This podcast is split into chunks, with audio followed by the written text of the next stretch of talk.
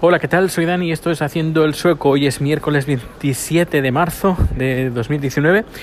Y bien, hoy hemos grabado el último capítulo del, del podcast que, que, produzco junto con una, con una, empresa y luego con una compañía que están haciendo un evento relacionado con la tecnología, Internet, para el mes de mayo y bueno, tuvieron la fantástica idea de montar un podcast sobre sus, uh, con invitados uh, de excepción en charlas relacionadas con tecnología y, nada, un servidor se ha, se ha, encargado de producirlo, grabarlo, editarlo, subirlo, eh, crear el feed, etcétera, etcétera. Eh, el, bueno, empezaron el logo, pasar el logo para que aparezca en todos los sitios, para que aparezca en iTunes, en Spotify, en todas partes. Bien.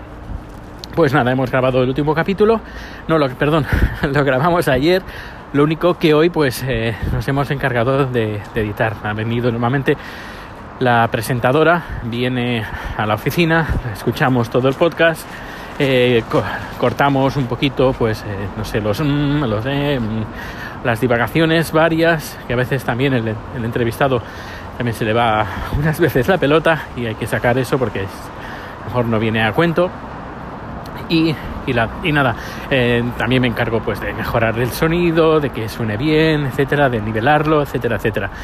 Y, nada, la charla que la última, supongo que saldrá publicada en la semana que viene, eh, está muy interesante. Es hablar sobre el, medio ambiente.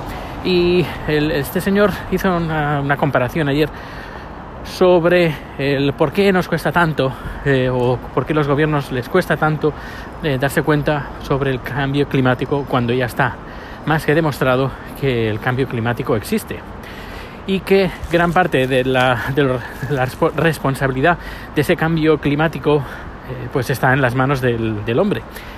Y puso un símil con la industria tabacalera. Y es que en los años 60 todo el mundo fumaba, en todas partes, en los aviones, en los ascensores, en los restaurantes, en las escuelas, todo el mundo fumaba en los 60. Ya desde los años 60 ya se sabía que el fumar eh, era perjudicial y que ocasionaba cáncer de pulmón, entre otras muchas uh, enfermedades y dolencias. Ya se sabía desde los años 60, pero ¿cómo es que eh, los gobiernos no empezaron a implementar medidas de, de, de eh, subir impuestos, por ejemplo, por una parte, o prohibir el fumar en lugares públicos, etcétera, etcétera? ¿Cómo es que no hicieron nada durante todo este tiempo, durante 40 años? Pues porque la industria eh, era mucho más fuerte que eso y los gobiernos necesitaron pues 40 años para darse cuenta de que era necesario cambiar el, mercado, necesario cambiar esa industria por otra uh, o orientarla a otros, a, a otros caminos, por otros caminos. Y comentaba pues que con el cambio, cambio climático está pasando lo mismo y comentaba de que la Tierra no tiene 40 años, no puede esperar 40 años para que los gobiernos se den cuenta y hablaba de que hay que hacer algo, hay que hacer algo no de forma individual, porque de forma individual comentaba que no se puede hacer nada, que una persona haga algo, sino tiene que ser a través de colectivos, de un colectivo grande o de varios colectivos. Hablaba de eh, con 100 millones de personas que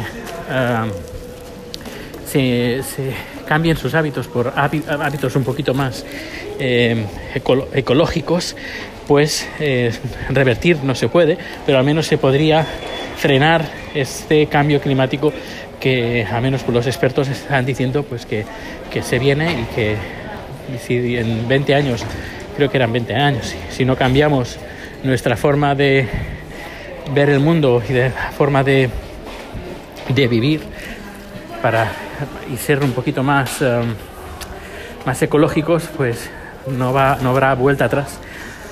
Así que eh, comentaba pues este señor que, hay que hacer algo. Hay que, hay que hacer algo por mucho que los gobiernos no digan, no hagan nada. Y, y qué más, qué más. Ah, sí. Luego comentaba que bueno, las redes sociales podrían hacer mucho. Eh, por ejemplo, los, en vez de estar peleándonos en las redes sociales, eh, lo que deberíamos de, de hacer es en vez de pelearnos, pues ir juntos. Y, y claro, con las charlas que han dado eh, en estos, estas últimas semanas, en estos últimos meses, de gente especializada, también hablaba mucho pues de los, eh, las redes sociales y la forma que tienen de mostrar los contenidos. Los, ahora no me sale la palabra, a ver, un segundo que la piense.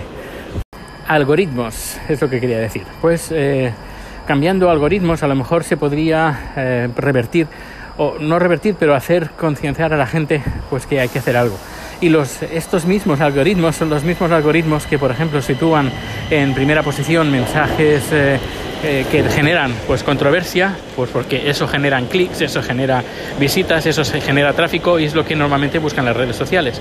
Así que eh, los algoritmos que nos muestran estos contenidos en las redes sociales eh, pueden llegar a ser muy peligrosos si no se gestionan de una forma adecuada y podrían pueden hacer cambiar, bueno, esto se ha visto en las últimas elecciones norteamericanas, que pueden tumbar un gobierno, pueden hacer eh, girar el pensamiento, la, opinión pública por, eh, por lo que se pone, lo que se escribe en las redes sociales y bueno, todas las fake news, los bulos, etcétera, etcétera, que eh, bueno, son la orden del día en las redes sociales y en los, no solo en las redes sociales, sino también todo lo que sería el media, eh, noticias, bueno, los periódicos, prensa, que se hacen eco de estas redes sociales.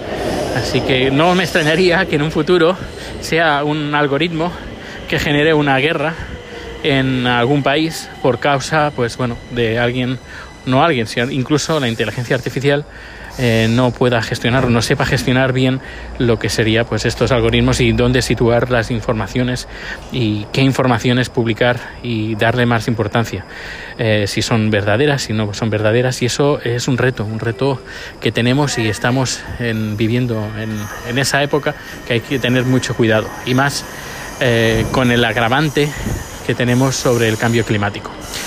Bueno, pues nada, hoy no he hablado mucho de Suecia, un poquito sí, porque este, este podcast se está produciendo en Suecia. Y nada, que pases un feliz día y nos escuchamos en el siguiente número. Hasta luego.